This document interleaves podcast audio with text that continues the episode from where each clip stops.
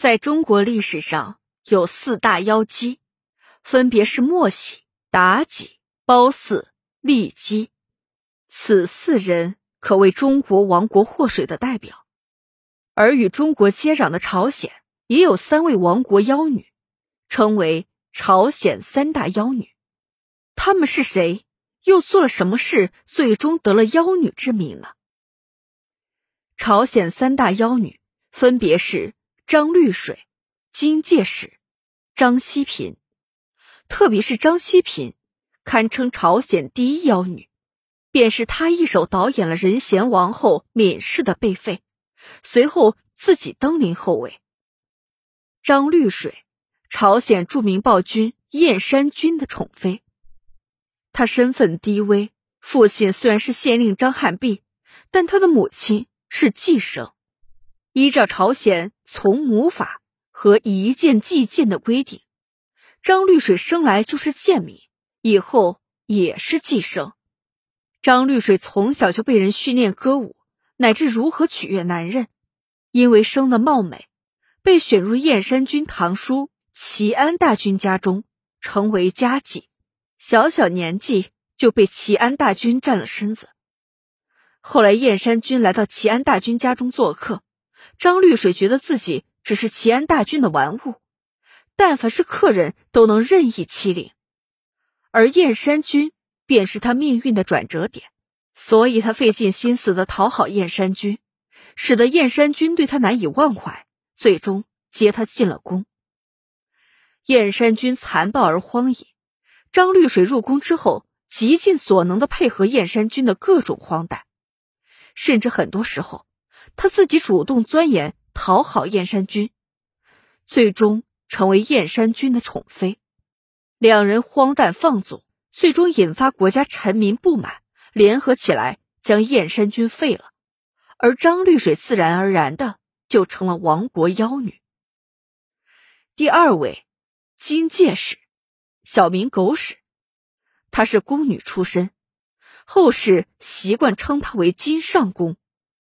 与其余两名女子的貌美不同，金介使其貌不扬，但是为人却诡计多端。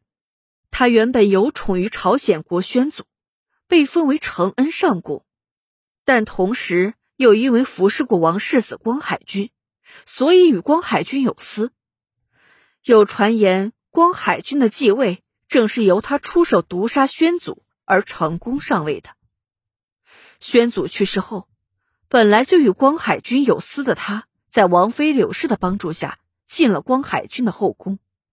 据说他用秘法得到光海君的宠幸，此后少接触后宫的其他女人。金介是凭借光海君的宠爱，卖官鬻爵，大肆笼络亲信，专擅朝政，显赫一时。朝堂因为金介使的介入而乌烟瘴气、混乱不堪，但光海君。却听之任之，最终引发不满，被废除王位。张希嫔算得上是三大妖女中最为人所熟知的角色，因为韩国关于她的电视剧实在是不少。张希嫔本名张玉珍，因唐伯张炫犯罪而受牵连，冲入宫中为内人。大约是在仁靖王后过世之后，被肃宗宠幸，一度有宠。不过后来因为朝廷内斗，张锡嫔被明圣王后赶出宫去。肃宗迎娶仁贤王后闵氏三年而无子。有人提出，为了王氏子嗣，将张氏重新迎入宫中。在外居住多年的张氏归宫，很快获得了肃宗宠爱，一路从疏元到昭仪。后来因生下肃宗独子，而亲为正一品熹嫔。有了儿子傍身，张希平开始培养自己的朝廷势力。